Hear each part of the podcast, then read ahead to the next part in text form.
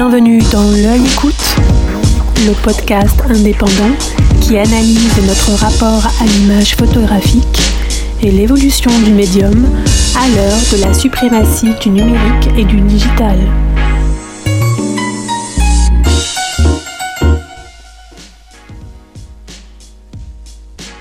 Venue à la photographie au début des années 2000 après un premier chemin dans la mode et la couture et une grande phase d'introspection, Carole Benita a d'abord exploré le médium en photographiant ses proches et son univers intime.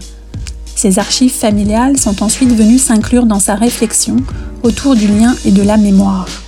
C'est en observant la petite fille qu'elle était et en convoquant les figures du passé qu'elle s'interroge sur le pouvoir de la photographie pour résoudre, recoudre, les plaies ou les frustrations d'hier et se défaire des attentes, des illusions ou des désirs qu'on nous imposerait. Ce faisant, elle a aussi trouvé son propre chemin. Elle déploie aujourd'hui ses interrogations en travaillant sur les photographies d'anonymes qu'elle collecte. Cette somme d'images traverse le temps et nous donne des traces de ce qui fut. Aujourd'hui, ces traces ne sont plus que numériques, puisque nous n'imprimons que rarement nos images. Avec Carole Benita, nous prenons conscience de la fragilité de la mémoire et du temps qui passe, et de la nécessité de les fixer pour lutter contre leur disparition remplir les trous de ses mémoires, qu'elles soient intimes ou universelles, est-ce le moyen qu'elle a trouvé pour nous rassurer sur notre propre existence? Je vous laisse le découvrir et écouter cette conversation passionnante entre Yannick Le Guillanton et Carole Benita, en attendant de découvrir son travail à la galerie Clémentine de la Ferronnière à Paris. Bonjour Carole Benita. Bonjour. Merci d'avoir pris un peu de temps pour vous arrêter au micro de l'œil écoute pour cet entretien alors que vous arrivez tout juste de Marseille. Alors Carole, vous êtes venue à la photographie au début des années 2000, vous vous définissez comme une photographe euh, plasticienne. On connaît votre travail à travers des interventions sur des photographies qui sont essentiellement des images euh, d'archives, sur lesquelles vous brodez, vous écrivez, vous déposez des motifs euh, à l'encre, mais vous vous exprimiez auparavant dans un autre domaine de création, vous étiez euh, styliste, modéliste Oui, oui, c'est exact. J'ai fait mes études donc à Paris. Je suis diplômée de l'école de la chambre syndicale de la couture parisienne et j'ai travaillé pendant dix ans dans ce domaine-là. Et je suis arrivée à la photo au début des années 2000, à la suite de, ben, de remises en question personnelles très fortes. Et euh, en fait, j'étais toujours très intéressée par la photographie de mode. Et euh, j'ai décidé de prendre une année sabbatique. Et comme c'est plutôt compliqué de faire de la photo de mode tout seul dans son coin, j'ai commencé à en fait à m'intéresser à la photographie tout court. Et, et au départ c'était juste une on va dire une démarche de curiosité. Je m'étais arrêtée on va dire aux humanistes et je ne comprenais pas la photographie contemporaine. Et hum, j'ai commencé donc ben, à faire de la photo. Et au départ on sait pas trop quoi photographier. Et puis j'ai commencé à lire. Et puis bon j'avais la chance d'avoir une sœur qui avait déjà fait les beaux arts et qui m'a accompagnée et au fur et à mesure, en fait, je suis complètement rentrée dedans et j'ai commencé en fait à photographier, euh, à photographier ben mon fils, ce qui se passait euh, voilà euh, au sein de notre de notre maison, ma famille et et petit à petit, voilà, ça a été un, un, sujet qui m'a qui m'a plu, qui m'a intéressé, mais même d'un point de vue intellectuel, pas juste faire des belles photos que je trouvais, enfin, des fois plus belles que la réalité. Et vous parliez des, photographes euh, humanistes. Est-ce qu'il y a des, des, artistes plus largement qui vous ont inspiré euh, votre démarche de création, vous ont rapproché de la photographie et pas seulement de la photographie d'ailleurs, puisque vos créations elles sont transversales et font appel à de nombreux médiums. Oui, alors les, les, autres médiums sont arrivés un peu plus tard, quand j'ai commencé à faire de la photographie au début des années 2000, donc j'ai commencé à regarder des photographes contemporains et je suis tombée en amour avec le travail de Nat Goldin qui qui photographiait, on va dire, sa, sa, son, son cercle d'amis, sa famille, parce que moi, je me suis très vite rendu compte que je n'étais pas capable de, euh, de prendre mon appareil, d'arpenter les rues et de saisir des scènes de, de des scènes de rue. J'étais pas du tout à l'aise avec un appareil autour du cou et à essayer de voler des images. Donc, j'ai commencé à faire euh, ce, ce, travail autour de, de, de, de l'intimité, de ma famille. Et euh, pendant quelques années, j'ai poursuivi ce travail et la, les, autres médiums sont arrivés plus tard, c'est-à-dire euh, à la fin des années, enfin vers 2009, j'ai commencé en fait à, à explorer euh, les archives familiales. Où, euh, de par mon ancien métier, j'ai toujours eu envie d'inclure le fil. Et la, broderie, est arrivée à ce moment-là. Alors on va en parler tout de suite, puisque vous avez fait une série qui s'appelle Photos Souvenirs.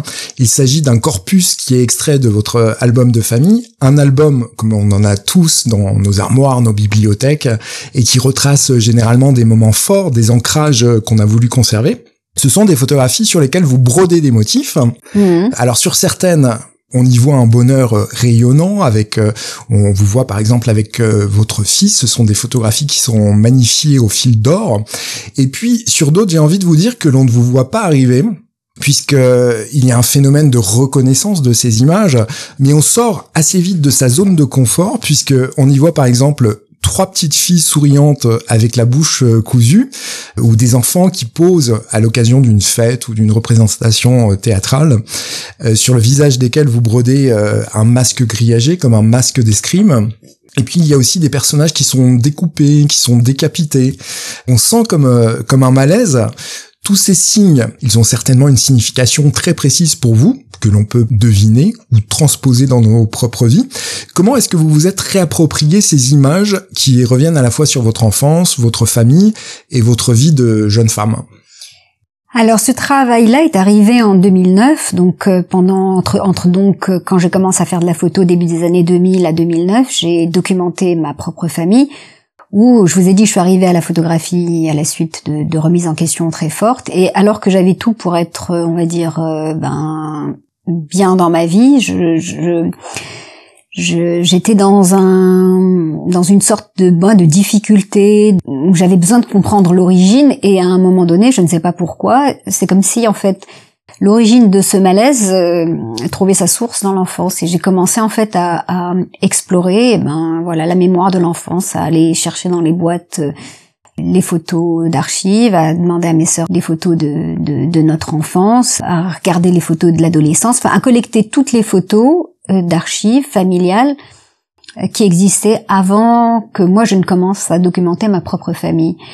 Et en fait, quand on regarde des photos, euh, après 40 ans d'espace entre le moment où la photo a été prise et le moment où moi je la regarde et que je et que je la vois avec l'expérience de vie, en fait, je vois autre chose que ce qui est représenté. Il y a des photos, je suis petite, je, je, sais même pas qui prend la photo, bah, sûrement mon père quand il n'est pas sur la photo.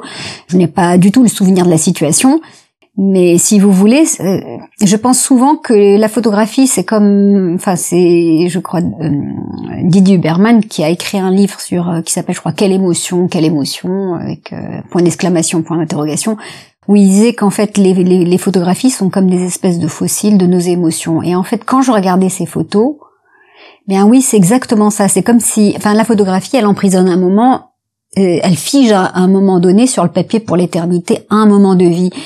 Et quand moi je vois, je, je, je regardais ces photos avec avec euh, toute l'expérience passée, ben, je voyais autre chose. Alors, je dis toujours qu'en fait, les photographies de famille, c'est, enfin, ce qui, les photos qui figurent dans les albums sont souvent des, des, moments heureux, les réunions de famille, les anniversaires, les pique-niques à la campagne, les journées à la plage. On ne documente pas les moments malheureux. C'est comme si toute cette matière noire de la famille est complètement évacuée. Et en fait, avec euh, l'âge et le recul, j'ai voulu en fait démonter ce mythe de la famille idéale et en donner une image plus juste. Parce que partir avec de grandes illusions dans la vie, euh, ça vous rend pas très service. Est-ce que c'est comme le suggère Martine Ravage? Donc Martine Ravage qui a écrit un texte dans votre euh, catalogue de la dernière exposition qui s'est tenue à Aix-en-Provence. Est-ce que c'est une forme de règlement de compte avec euh, l'enfance? Alors, euh, c'est une sorte de règlement de compte euh, avec euh, tous ces discours sur la famille, sur, enfin tous ces discours très idéalisés sur la famille, sur le rôle de la femme, sur le mariage, sur sur l'éducation des enfants. Oui, j'avais besoin de démonter tout ça parce que c'était pour moi ça n'allait pas. Et pour vous, c'est aussi une façon peut-être d'interroger le passé. Je pense notamment à une photo où on voit une petite fille, donc cette petite fille, euh, c'est vous. Sous cette photographie, vous avez brodé Qu'est-ce que j'ai fait? Oui, c'est exact. Une photo que j'ai recadrée où je suis perdue dans mes rêveries, j'ai les yeux fermés et je dis c'est comme si je ne laissais pas le monde me traverser et je joue avec mes doigts. Et en fait, il y a cette phrase qui, qui dit qu'est-ce que j'ai fait? Et il n'y a pas de marque de ponctuation, donc on ne sait pas si c'est qu'est-ce que j'ai fait quand qu'on s'exclame quand on a fait une bêtise? ou qu'est-ce que j'ai fait avec le point d'interrogation? Et je dis qu'en fait, et j'avais recouvert toute ma chevelure avec des petites perles en vert noir, où je dis qu'en fait la, la réponse, elle est dans la mémoire de l'enfance. C'est que c'est la boîte noire de l'enfance. Qu'est-ce que j'ai fait et qu'est-ce que je continue à faire? Puisque finalement vous êtes toujours dans une énergie euh, créatrice. C'est ça, c'est pour moi c'est faire et faire et refaire qui qui permet d'avancer. Alors bien évidemment, le fil que vous utilisez, il nous ramène aussi à la mythologie. Donc euh, Thésée guidé par le fil d'Ariane dans le labyrinthe du Minotaure, Pénélope qui détisse chaque jour l'ouvrage qu'elle réalise en attendant Ulysse, c'est aussi le fil rouge dans la mythologie chinoise qui relie les personnes qui sont destinées à se rencontrer. Est-ce que ces mythes qui évoquent la, liberté, la fidélité, le temps, le destin, ils vous habitent lorsque vous réalisez vos œuvres? Alors ce sont des préoccupations qui sont très fortes et très présentes chez moi. Ce sont des mythes que je connais, mais qui n'ont pas été le point de départ de mon travail. C'est vraiment parce que je suis habitée par tout ça que j'ai eu envie de les faire. Et effectivement, aujourd'hui, je me considère comme une Pénélope qui fait et refait et qui et qui attend quelque chose, mais comme je dis, quand je fais, il se passe toujours en réalité quelque chose qui me fait avancer. Qu'est-ce que vous attendez? Ah, mais j'ai fait une, une, une, série euh, sur euh, ces attentes impossibles parce que j'avais le sentiment d'être toujours habitée par par des attentes et une fois, je me suis assise et je me suis dit, mais qu'est-ce que tu attends? Et j'ai fait comme ça toute une série assez... Alors, il y a des attentes assez drôles, d'autres un peu moins où je dis par exemple que j'attends que les crèmes de beauté opèrent leur miracle et retrouver mon visage de jeune épousée, ou alors j'attends que mon fils redevienne petit, qu'il se serre contre moi comme il le faisait enfant, ou encore j'attends que Mike Brandt, l'idole de mes dix ans, ressuscite et me dise qu'il veut m'épouser. bon voilà, voilà ce que j'attends. Des choses complètement absurdes, mais le fait de le dire, de le formuler et de le matérialiser par une œuvre quelque part, ben aujourd'hui j'en ris et, bon, mais j'attends plus quoi. Alors, votre famille, elle a été une source d'inspiration, mais plus globalement, ce qui vous intéresse, ce sont les codes de représentation que vous venez d'évoquer euh, de la photographie vernaculaire, donc c'est-à-dire euh, ces vacances, ces mariages, ces pique-niques, ces retrouvailles. Ce sont des images que pour le coup, cette fois, vous ne prenez plus dans votre album de famille, mais que vous chinez est-ce que vous pouvez me dire ce qui vous a poussé à opérer ce glissement entre le particulier, l'intime, le cocon familial, vers une iconographie qui pour le coup est plus généraliste, plus universelle? Euh, Je pense notamment à une série qui s'intitule Jamais je ne t'oublierai, dans laquelle vous masquez une partie du cliché à la feuille d'or et notamment beaucoup de visages. Oui. Alors, euh, euh, depuis de nombreuses années, je collectionne des photographies anonymes. Euh, d'abord, c'est une collection qui est, on va dire, facile à monter parce que abordable au niveau du prix et qu'aujourd'hui on trouve beaucoup de photos anonymes, enfin qui sont proposées dans, dans, et dans des boutiques spécialisées, dans des brocantes. Et je suis toujours très touchée par, bien sûr, la représentation euh, qui figurent dans ces photos sont souvent des photographies de famille, des réunions, des, des voilà des, des vacances. Euh. Qui, qui font écho à votre propre album de famille. Ah oui, complètement. C'est-à-dire que quand je vois ces photos, ben pour moi ça parle de la famille, mais de la famille euh, au sens large. il y a quelque chose d'universel dans, dans ce que les gens vivent.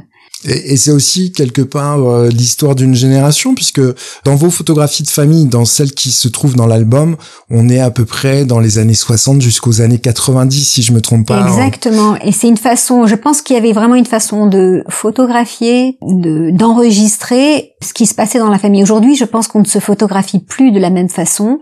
Et de toutes les façons, aujourd'hui, tout le monde a un portable, tout le monde fait des photos au portable et personne n'imprime ses photos. Donc là, cette mémoire devient très, très, on va dire, euh, fragile, volatile. Euh, enfin, je ne sais pas si elle va exister, si elle va, elle va perdurer. Si. Est-ce que c'est la raison pour laquelle vous, vous avez choisi pour euh, jamais je ne t'oublierai le côté pérennité euh, inoxydable euh, de, la feuille d'or. Voilà, c'est ça. C'est qu'au bout d'un moment, j'ai accumulé énormément de photos et je me suis rendu compte. Alors déjà, j'ai fait ce travail-là parce qu'à un moment donné, les gens, les gens qui étaient propriétaires de ces de ces photos se sont défaits de ces photos pour des raisons que je pense, je me dis bon, mais soit on reconnaît plus les gens qui sont sur la photo, soit on n'en veut plus. Et je, et je suis très touchée par ça parce que pour moi, la, photo a quelque chose de sacrilège. Et je me suis dit qu'à un moment donné, justement, ces gens-là, on ne sait plus qui ils sont. Alors que la photo est censée, en fait, fixer l'identité de la personne pour l'éternité. Oui, c'est le paradoxe. Hein. C'est le paradoxe, exactement. Et donc, ce que j'ai fait, c'est j'ai essayé, en fait, de reconstituer une sorte d'album imaginaire qui aurait pu être l'album de mes grands-parents, et j'ai masqué en fait de manière quasi systématique les visages à la feuille d'or. Et la feuille d'or va opérer comme une sorte de, miroir réfléchissant où on va refléter nos propres visages. Parce que pour moi, ça parle de quoi? Ça parle du trou de mémoire. C'est qu'à un moment donné, eh bien, on ne reconnaît plus les gens sur la photo. Et lorsque j'ai fait en fait le livre avec euh, l'éditeur Lartière, ce que j'ai fait, c'est que j'ai également inclus un travail de, de, texte où j'ai écrit, parce que souvent dans les albums de famille, on écrit des petits commentaires, des souvenirs de cette euh, journée à la campagne, on met des petits commentaires. Moi, au contraire, j'ai écrit des petits textes un peu, enfin avec des souvenirs négatifs que j'ai tapé sur un clavier qui qui a été endommagé à cause d'un accident de café et donc du coup, le souvenir devient complètement incompréhensible pour le lecteur et renvoie au trou de mémoire de la photo. Pour moi, les deux se complètent. C'est qu'à un moment donné, ben, cette, mémoire finit par se perdre. Et, et si je fais ce travail de photographie, c'est que j'ai vraiment, on va dire pas un problème, mais la difficulté, enfin une difficulté avec le temps qui passe et le souvenir. Sinon, pourquoi passer son temps à travailler sur des images du passé? Enfin, c'est, je veux, c'est une façon de retenir le temps, de tout fixer, de pour rien oublier, pour pour tout conserver, pour euh, bah, pour s'en souvenir, pour pour euh, échapper à ben, à l'oubli. Et c'est ça, c'est-à-dire que vraiment, je, je, je suis là et j'ai existé et, et voici la preuve. Et dans le dispositif d'accrochage, quand vous présentez ce travail en, en galerie ou lors d'exposition, vous avez choisi de présenter les photographies avec une transparence dans le cadre, c'est-à-dire que l'image est enchâssée dans un verre euh, transparent et qu'il rend visible le support, donc le mur par exemple, sur lequel il est accroché. Pourquoi vous avez fait ce choix? Parce que pour moi, il y avait comme un espèce de trou, l'espace qui sépare la photo de, de la baguette en bois, et c'est et ça rappelle le trou de mémoire d'une certaine façon le, côté parcellaire des choses. Oui. Alors le stéréotype des poses, la cristallisation d'un bonheur conventionnel, à minima soulève un doute sur le bonheur qui s'affiche sur toutes ces photographies de famille, puisque généralement on est plutôt souriant, détendu, et qu'on fait face à l'objectif sous notre meilleur jour. Est-ce que c'est une façon de nous interroger sur la vérité et la pérennité des images, donc la pérennité, vous venez de nous en parler euh, à l'instant, qui constituent nos albums de famille? Alors la vérité, moi j'en sais rien. Euh, comme disait Neruda, euh, la vérité, il n'y a pas de vérité. Donc voilà, je Enfin, ce qui, enfin, je, pense effectivement que dans les photos de famille, et j'en ai parlé pour photos souvenirs, on, bien sûr, on, on, ne garde que une image, on va dire, euh, pas, pas sublimée, mais une, image, hein. oui, idyllique de la famille. Et mais dans, dans, dans cette série jamais je ne t'oublierai, ce qui m'intéressait, c'était vraiment le trou de mémoire. Et j'ai bien sûr euh, sélectionné un certain type de pose, de, de situation, parce que ça renvoie à quelque chose que tout le monde connaît, euh, qui est commun à tous les albums de famille. Voilà, mais le sujet de, de la série Jamais je ne t'oublierai, c'est vraiment le temps qui passe et le trou de mémoire. Alors avec une autre série qui s'intitule euh, La mer, vous nous entraînez cette fois dans les tréfonds de l'intime, hein, l'intime quasiment utérin, euh, puisque vous jouez sur l'homophonie qui existe entre euh, le mot qui désigne pour vous la mer Méditerranée et votre propre mère. Est-ce qu'il s'agit, une fois encore, d'une histoire de film? Est-ce qu'il s'agit pour vous de couper le cordon ombilical? Euh, Oui, oui, bien sûr. Après, il faut que j'explique les circonstances de cette de cette série. C'est que je, à l'époque j'étais en analyse et le, la question qui revenait de manière récurrente c'était de quitter la ville dans laquelle j'habitais, donc à savoir Marseille, et une fois, donc en, en, analyse, voilà, c'est le même disque rayé que voilà qui qui, qui, qui surgit. Et je lui dis, euh, euh, bon, je parle encore de quitter cette ville, et je lui dis, mais pourtant, euh, en venant vous voir, je longe la mer et j'adore la mer. Et, et à ce moment-là, il me dit, mais pourtant, il faudra bien la quitter un jour. Et quand il me dit ça, j'entends que c'est ma mère que je dois quitter. Et donc j'ai décidé, parce que moi tout mon travail procède comme des espèces, d'espèces de, de rituels de guérison, et je me suis dit, ben tiens, à la fin de chaque séance, je vais me poster au même endroit. Euh, je fais ça donc au moyen format. J'ai appuyé trois fois à chaque fois sur le déclencheur, donc j'ai fait trois photos. Tout ça pendant un an, et à la fin, donc j'ai choisi euh, une photo, j'ai décidé de choisir une photo par mois, donc le mois de janvier, février, mars, avril, et que et je dis qu'en fait quand la séparation avec la mère est difficile, euh, au moment de, de, de l'accouchement, on souvent se sert d'objets pour aider justement cette séparation. Et donc j'ai brodé des, des instruments obstétriques sur les sur les photos. J'ai inversé le motif puisqu'il ne s'agit pas euh, en fait de la représentation de la mère, mais d'autre chose. Et bien sûr, j'espère toujours qu'à la fin, euh, ben, cette, cette séparation opéra. C'est des objets qui à la fois sauvent, mais c'est, ça peut apparaître aussi comme des objets de, de torture quelque part. Oui, mais mais ils sauvent dans la plupart des cas. Ah, dans la plupart des cas, ils sont là pour sauver. Alors, comme euh, vous venez de nous parler de, du dispositif où vous aviez euh, fait un, un choix d'une photo pour chaque mois de, de l'année, tout est savamment étudié dans le travail que vous présentez. Il y a une récurrence du chiffre. Donc, vous, vous l'utilisez pour marquer les jours d'une année, les jours de la semaine ou, le temps de la grossesse, tout mhm. simplement. Est-ce que dans, dans cette relation au chiffre, vous opposez la réalité tangible du temps, donc sa valeur indiscutable, scientifique, à des images qui, pour le coup, sont des sources d'interprétation et peuvent cacher des secrets, des non-dits alors, euh, alors le temps, bah, j'avais déjà dit que j'avais une relation difficile au temps. Le temps qui passe, bah, m'effraie, enfin, ça me, ça me submerge. Et donc j'ai besoin en fait de, de, monter des modes opératoires avec, enfin pour certaines séries bien sûr, avec un temps bien défini parce que ça me permet de donner un cadre. Mais en fait, ce que je représente sur la photo, euh, je, je, ne parle pas forcément du temps. En fait, quand vous reprécisez le temps, ça vous permet de préciser aussi votre dispositif. Euh, oui, parce que pour moi, c'est comme un, c'est, c'est comme un rituel. Enfin, c'est un rituel que je que je pose d'emblée euh, sur la distance, enfin dans le temps. Et au-delà, il faut que je passe à autre chose. Oui, donc vous, vous aimez arrêter les choses et pas les prolonger à l'infini. Oui, sauf pour certaines séries euh, que je continue jusqu'à ce que jusqu'à ce qu'il se passe quelque chose. Oui, voilà. Alors, je voudrais également que l'on parle d'un autre de vos travaux qui s'appelle Ce que l'on ne peut pas dire, qui est à la fois le titre d'une série, mais aussi le titre d'une exposition, une exposition euh, qui s'est tenue euh, l'an passé au pavillon euh, Vendôme à Aix-en-Provence. Dans ces images, on voit un plan serré sur votre bouche avec des petites phrases à l'encre qui remplissent la photographie et qui sont comme une litanie qui est scandée par votre bouche close. J'ai toujours peur du loup, je ne veux pas quitter l'espace de tes bras, je veux que tu restes avec moi.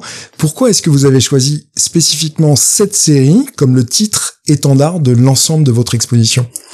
Alors dans cette exposition au pavillon de Vendôme, euh, euh, j'ai investi le lieu. Euh, chaque pièce en fait parlait d'un empêchement, d'une limite, d'une obsession. Et ce sont des choses en fait pour lesquelles il ne fallait pas parler. Donc pour moi tout ça procède de voilà c'était ça résume bien en fait l'exposition. C'est il y a des choses qu'on ne dit pas. On ne parle pas de on ne parle pas de ses limites. On ne parle pas de ses empêchements. On ne parle pas de ses obsessions. On, essaie de montrer le meilleur de soi-même. On essaye de parler de choses agréables pour soi et pour les autres. Et hum, je trouvais que le titre collait bien à ce que à ce que voilà à ce que je montrais. Et dans, dans, dans, la série de photographies, en fait, c'est une série qui est issue de, de photographies d'identité. Et euh, donc j'ai une première partie en noir et blanc et la partie en couleur. En fait, je me suis rendu compte que j'avais toujours la bouche fermée, comme si je ne pouvais pas dire quelque chose. Et donc je me suis interrogée sur sur ce que je enfin quelle est cette chose que je n'arrive pas à formuler. Et je suis partie de la phrase de Derrida qui dit ce qu'on ne peut pas dire, il ne faut surtout pas le taire mais l'écrire. Et donc, euh, donc vous l'avez mis en application. Je l'ai mis en application. Donc je me suis interrogée et, et, et donc je me suis dit, enfin la difficulté euh, qui, s'imposait à moi là, c'était de parler justement du désir. C'était de, de d'exprimer le enfin le désir de enfin la volonté d'aimer la peur d'être rejeté le, le, le, la peur de ne pas être aimé en retour c'est toutes ces choses là que j'ai commencé en fait à écrire alors j'ai recadré les bouches et j'ai commencé à écrire, en fait, à, écrire des phrases qui avaient un rapport avec le désir selon l'âge que j'avais sur la photographie, parce qu'on n'est pas pareil, on n'affronte pas et on ne vit pas le désir de la même façon. Quand on a 17 ans, euh, qu'on découvre l'amour, ou quand on a 30 ans et qu'on est déjà mère, ou quand on a 50 ans et qu'on qu Donc c'est une mise en abîme où vous retrouvez un peu les sensations que vous aviez à cette époque-là. C'est ça la façon dont moi j'appréhendais le désir. Et donc, à chaque fois, j'ai donc j'écris cette phrase, je, recouvre toute la surface de la de la photo avec cette même phrase, avec toujours l'idée que ce, ce, cet acte un peu répétitif et hallucinatoire va finir par, euh, par libérer la parole. Et est-ce que l'on ne peut pas dire fonctionne en regard avec une autre série qui s'intitule Ce que l'on ne peut pas voir, où cette fois vous dessinez toujours à l'encre des parties du corps humain sur des photos? De vous qui ont été réalisés en studio quand vous étiez euh, enfant, adolescente. Est-ce que c'est pour signifier que votre existence, elle n'est pas uniquement conditionnée par un cadre, une pose, un sourire, et que vous êtes un être complet, que vous revendiquez finalement votre droit à sortir du cadre, votre droit à exister? Ah oui, justement. En fait, ce sont effectivement des photographies d'identité. Et à l'époque, ce sont des photographies en noir et blanc. Donc, pour faire une photo d'identité, il fallait aller chez le photographe de quartier qui vous demandait de vous asseoir sur un tabouret, de tourner sa tête de cette façon, de, de se positionner de, de telle façon. Donc, on avait l'assignation du photographe à se tenir d'une certaine façon. Et pour moi, je dis souvent que dans les photographies d'identité, ce qui manque, c'est le corps. Donc, ici, j'ai voulu, pareil, exprimer la difficulté à euh, envisager son corps en tant qu'objet qu'objet désirant. Et effectivement, je trouve que quand on est jeune, on est beaucoup soumis aux, assignations de la société. Il faut être comme ci, comme ça, il faut pas faire ci, il faut faire tel métier, il faut se comporter comme ça, il faut, il faut fréquenter telle ou telle personne. Et c'est une fois arrivé à l'âge adulte qu'on arrive à se défaire de, de tout ça et, et, et qu'on arrive plus ou moins à vivre sa vie sans pour autant euh, que ça crée une scission avec sa propre famille, parce que pour moi, bien sûr, évidemment, c'était arrivé à trouver mon propre chemin sans qu'il y ait de rupture avec ma famille. Et dans les éléments que vous que vous mettez en avant en fait sur ces mhm. photographies d'identité, j'ai noté qu'il y en avait une qui s'intitulait colostrum. Oui. Donc colostrum c'est le le, premier lait le, premier lait maternel. Ouais, ça. Donc finalement vous transposez votre vision de femme adulte sur des photographies D'enfance. D'enfance, mais parce que je pense qu'à Enfin, je crois qu'on est très marqué par la façon dont on a été élevé et, et le milieu dans lequel on, a vécu, et qu'on transporte ça malgré malgré soi avec nous. Et, et pour moi, la difficulté, c'était d'arriver à faire les choses, comme je dis, sans être euh, euh mise au banc de, de voilà de la famille, parce que bon, c'est vrai qu'aujourd'hui les mauvaises filles sont à l'honneur, mais mais quand on en est une, je trouve que la vie est très dure et je voulais pas aller sur ce terrain-là. On vient de voir que ces deux séries fonctionnaient en regard, donc euh, ce que l'on ne peut pas dire et ce que l'on ne peut pas voir. Est-ce que vous allez bientôt nous présenter une autre série qui s'intitulerait Ce que l'on ne peut pas entendre? Peut-être, peut-être ça pourrait être des textes, des choses difficiles à difficiles à raconter, peut-être. Alors pour, pour en venir au son, dans votre travail, il y a malgré tout une petite musique de fond, puisque deux séries font référence euh, à des chansons, donc euh, Jamais je ne t'oublierai qui est un appel subliminal à la comptine à la Clairefontaine, et Just the Two of Us, donc euh, un standard du rhythm and blues. Est-ce que la musique, elle vous accompagne dans vos créations? Alors oui, j'aime beaucoup, j'aime beaucoup écouter de la musique et j'aime beaucoup la musique, mais je suis restée assez rétro dans mes goûts. Après, je dis que j'aime bien en fait accueillir des stagiaires parce qu'elles apportent quelque chose de neuf et de et de leur génération et ça me permet de découvrir de nouvelles musiques. Tout comme mon fils me fait découvrir de nouvelles musiques et c'est lui qui m'a enfin obligé entre guillemets à m'inscrire à Spotify pour pouvoir justement avoir accès à tout type de musique et je le remercie parce que c'est fantastique je peux écouter tout ce que je veux et et, et ça m'oblige d'une certaine façon à aller, à la découverte d'autres d'autres standards. Alors on va parler de votre fils, puisque dans Just the Two of Us, vous êtes plongé dans un huis clos avec lui. J'ai l'impression qu'il n'y a pas de recherche euh, purement esthétique dans cette série. Vous êtes installé devant l'appareil frontalement. À quel moment et pourquoi avez-vous eu l'idée de mettre en place ce dispositif? Donc c'est un dispositif euh, récurrent, vous, vous allez nous mhm. l'expliquer.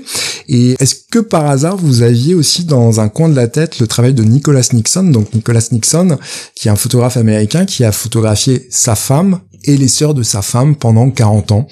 Là pour le coup avec les mêmes poses euh, un peu formelles. Euh, alors cette série est arrivée. Alors euh, j'explique euh, cette série. En fait, j'ai, enfin, je suis née au mois de juin et mon fils au mois de décembre, et on a commencé en fait à se photographier selon le même, pareil, même mode opératoire. On se photographie pour nos anniversaires respectifs. Donc on s'assoit côte à côte, on met l'appareil photo sur un trépied. je prends une pellicule 6.6, on a un, une, euh, un déclencheur souple et donc je fais trois pellicules à chaque fois. Une poire. Oui, voilà, une poire. Et je fais trois pellicules à chaque fois. Et donc, je choisis une photo dans ces trois pellicules. Et comme ça depuis des années. Donc, ça représente euh, une centaine de poses, non? Alors, j'ai pas fait le calcul. Non, sans, non quand même pas. Mon fils a Dans trois pellicules. Euh, ah oui, oui, bien sûr. Mais après, je n'en choisis qu'une. Donc, on va dire qu'on a deux photos par an. D'accord. Donc voilà. Et pour moi, en fait, j'ai commencé à faire cette photo parce que quand on a des enfants, on trouve que, enfin, c'est à ce moment-là qu'on se rend compte à quel point le temps passe vite, parce que un jour ils sont tout petits dans leur berceau, et puis et puis il faut changer le lit parce que parce que tout d'un coup ils sont devenus grands, ils font un lit d'adulte, et puis tout d'un coup ils vous dépassent. Et j'avais besoin de marquer justement ce temps-là. Est-ce que les photographies que vous avez pu faire à cette occasion, elles ont commencé à la naissance de votre fils, ou il y a eu une interruption et puis finalement ça s'est formalisé un peu plus tard? Alors ça c'est alors bien sûr j'ai des photos à la naissance de mon fils que j'ai intégrées dans la série, mais en réalité la série elle a, elle a dû démarrer en 2003. Mon fils avait déjà 6 euh, ans ou 7 ans, 6 ans. Et vous comptez bien et évidemment. je comptais et voilà effectivement. La prolonger. Euh... Et, et, la série euh, donc de Nicholas Nixon oh, bien sûr, m'a beaucoup inspiré. Et, et aujourd'hui, avec le temps, il s'est déjà passé 20 ans entre le moment où je l'ai découvert et maintenant, ça devient beaucoup plus fort, beaucoup. Enfin, la série prend tout son sens parce que pour moi, c'est une série. Enfin, en tout cas, celle que je fais avec mon fils, c'est une série sur notre relation et le temps qui passe. Et, et, et ça marche très bien parce que c'est très, c'est comme vous dites, sans, je, je, je recherche pas euh, l'esthétique. C'est qu'au départ, il renaclait un peu à poser, donc. Euh, il regarde, il y a des photos où il regarde son téléphone, ou d'une photo où il mange son yaourt, et je dis, bah tant pis, je fais quand même la photo. Et, et ça parle de notre relation au début, quand il était plus petit, il avait la tête penchée vers moi, et puis là c'est moi qui penche la tête vers lui. Elle est presque documentaire sur une relation entre euh, une mère et son fils, alors que votre travail, pour le coup, est plutôt plasticien. Oui, mais mais en même temps, ça parle. Pour moi, ça parle de photographie, ça parle de temps, et ça parle de mes préoccupations. C'est vraiment, je j'enregistre un moment bien précis dans, dans, dans ma vie. Alors notre entretien va s'achever. On a vu que vous ne vous enfermez pas dans une forme de confort dans vos créations, qu'il y a une grande diversité. Vous qui venez du monde de la mode, est-ce que vous envisagez vos différentes séries comme les collections du monde de la couture qui impliquent euh, un perpétuel renouvellement? Alors oui, je considère en fait comme dans les grandes maisons, euh, comme les grandes maisons, on va dire une sorte d'ADN, donc un, un esprit, un style. J'essaye de rester dans la dans la même, enfin dans la dans les problématiques qui m'intéressent, à savoir le désir, la perte, le souvenir, l'enfermement des femmes. Et en fait, et à chaque fois, effectivement, il faut que je propose, comme dans les collections, quelque chose qui a l'air d'être euh, déjà fait, mais complètement nouveau. Et vous vous imposez d'ailleurs, euh, vous nous l'avez dit tout à l'heure, un timing pour réaliser vos séries, donc euh, alors qui correspondent pas aux collections de mode, hein, qui sont quand même très scandées, très rapides. C'est ça, le, le, temps de, le temps des collections et le temps de la création au niveau de la photo n'est pas le même, et mais qui me convient tout à fait parce que je trouve que euh, pour moi, j'ai un peu plus de temps pour réfléchir, pour réaliser, pour revenir. Euh, le, la cadence de la mode est un peu, est un peu, euh, un peu forte pour de moi. Plus en plus, peut-être même aujourd'hui. Oui, oui, aujourd'hui, avec bah, parce qu'il y a déjà deux grandes collections par an, plus toutes les collections intermédiaires, la collection croisière, la collection prêt-à-porter, la collection luxe c'est un peu trop bon. Après, ce sont des équipes, hein, les gens ne travaillent pas tout seuls. Mais j'aime bien en fait aussi le temps de la réflexion et le temps le temps qu'il faut pour que les choses euh, émergent.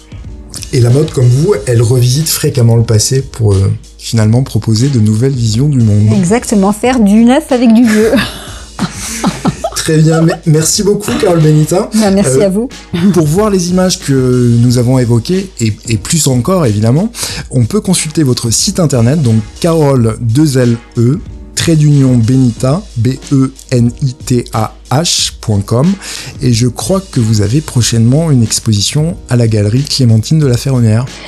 Euh, oui, nous envisageons de faire une exposition personnelle. Euh, le vernissage est prévu le 11 euh, mai 2023 et l'exposition se tiendra jusqu'au 5 août 2023. Donc c'est déjà arrêté, c'est bien envisagé. C'est bien envisagé. On travaille déjà à la scénographie. Très bien, merci encore Carole. Merci à vous, merci pour l'invitation.